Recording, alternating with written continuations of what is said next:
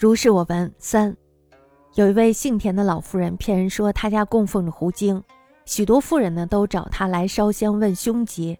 老妇人呢得了不少的钱。不久以后呢，来了一大群的狐狸，要吃要喝。老妇人呢花尽了赚来的钱，还是不够供给。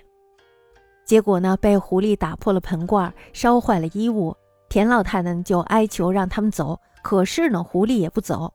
田老太太于是害怕了，就想要投奔到他处。将要出门的时候呢，听到屋上大笑说：“你还敢借我们的名声收取财物吗？”从此以后呢，就安静了。田老太太呢，也就不再用搬家了。但是呢，连她原有的钱财也损失了大半。这是我小时候听先母张太夫人讲的。还有一位道士声称供奉亡灵官，花钱占卜，常有灵验，去祈祷的人也就多了起来。有一次呢，有几个恶少带着妓女进庙，被他挡住了。于是呢，恶少就暗中向灵人借来了亡灵官还有鬼族的戏装。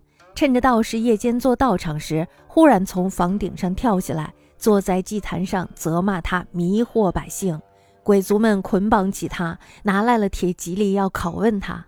道士呢，这时候就吓得连忙认罪，把他骗取钱财的真相也都说了出来。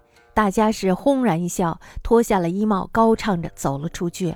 那么第二天呢，去找道士，他已经逃走了。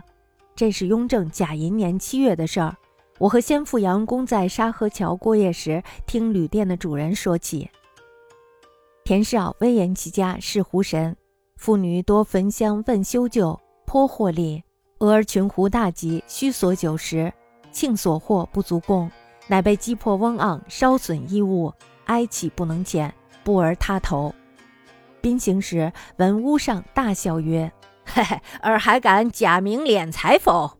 自是岁既，亦虽不喜，然病其先有资，号大半矣。此于幼时闻先太夫人说，又有道士称奉王灵官，至前不施，时有宴，祈祷益盛，偶恶少数辈携祭入庙，为所阻，乃因从灵人假灵官鬼卒衣冠，乘其夜教，忽自屋脊月下，具作苛责其惑众，命鬼卒复之，持铁戟里拷问。道士黄不服罪，据陈虚狂取钱状，乃哄堂一笑，脱衣冠高唱而出。次日密道士，则已窜矣。此雍正假淫七月事儿。余随杨公宿沙河桥，闻逆旅主人说，